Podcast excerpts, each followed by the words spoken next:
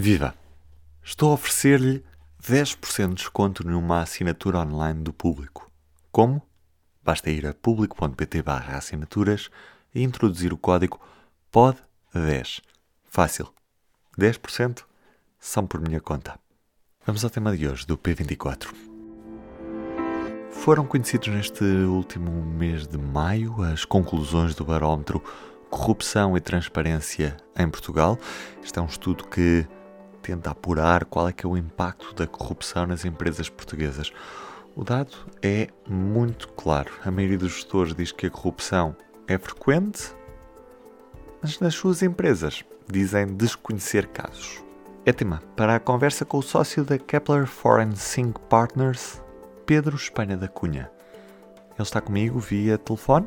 Pedro? Olá, bom dia. Começamos por conhecer a origem deste barómetro. Nós estávamos, quando começámos a fazer o barómetro, estamos hum, à, data, que é há um par de meses atrás, estávamos em vésperas de começar a, chegar o pacote de ajuda financeira da União Europeia, o, o PRF, e nós, fruto de, de, dos feedbacks que tínhamos das empresas e que colhemos, e que também aparece nas, nas, notícias, de haver algum desconforto sobre o que é que aconteceu com os outros fundos europeus que nos últimos anos foram chegando a Portugal. Quisemos também tentar perceber um bocadinho como é que as empresas antecipavam o que se iria passar com este, este, este pacote de, de apoio às empresas um, que, agora, que agora vai chegar. E, e, e, nesse sentido, quando nós olhamos para o histórico, para trás, havia várias ideias que nos apareceram e que no inquérito voltaram a aparecer e, e tínhamos questões como, mas uma quantidade grande de, de, de, de, inquiridos a falarem que havia uma falta de fiscalização,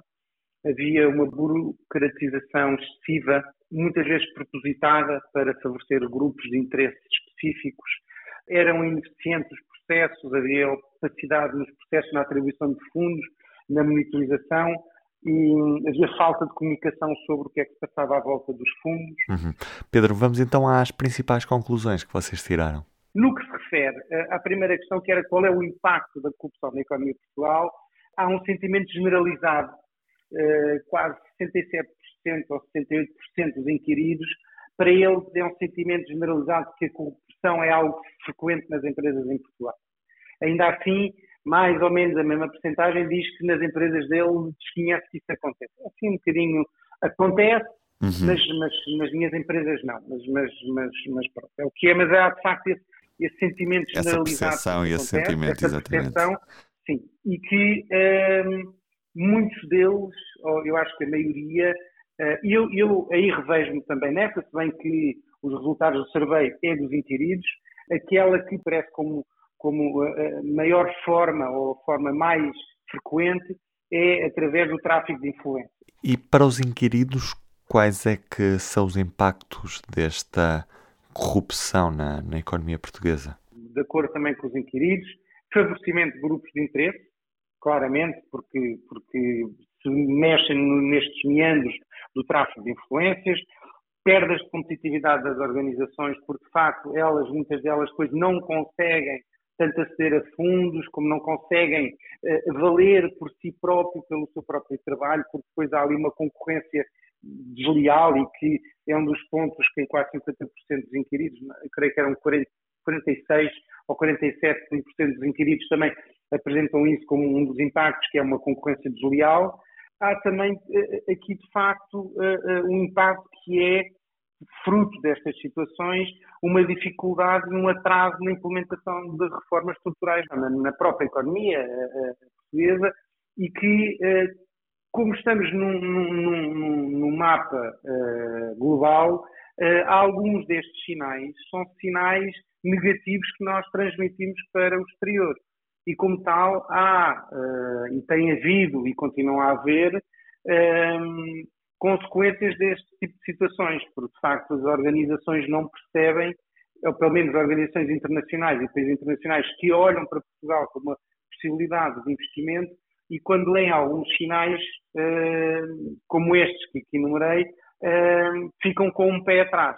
E isso de facto é um impacto negativo na economia e no investimento estrangeiro na, na economia bastante grande. E quais é são as medidas de combate à corrupção que já estão a ser implementadas por estas empresas, Pedro? Eu acho que aqui é um sinal muito positivo porque as organizações, muitas delas, fruto de terem que colaborar ou terem fornecedores ou clientes estrangeiros, eh, esses próprios fornecedores, parceiros, clientes, eh, de certa forma obrigam cada vez mais as entidades com quem eles se relacionam a ter já também um conjunto de, uh, de, funções de compliance, de medidas, exigir já um nível de, de profissionalismo sobre estas matérias, sob pena de não poderem ter relações comerciais com essas entidades.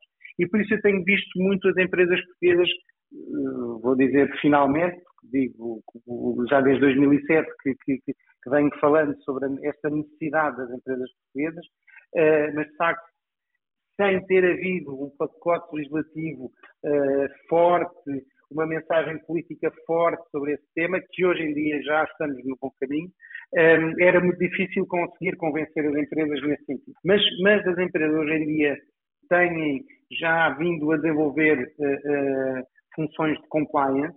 Em, eu acho que nas, nas, nos principais grupos já existe essa função de compliance, que se dedica a olhar para os temas da corrupção, da prevenção da fraude, do branqueamento de capitais, e, e, e isso já é um, um, lado muito positivo de sentir isto.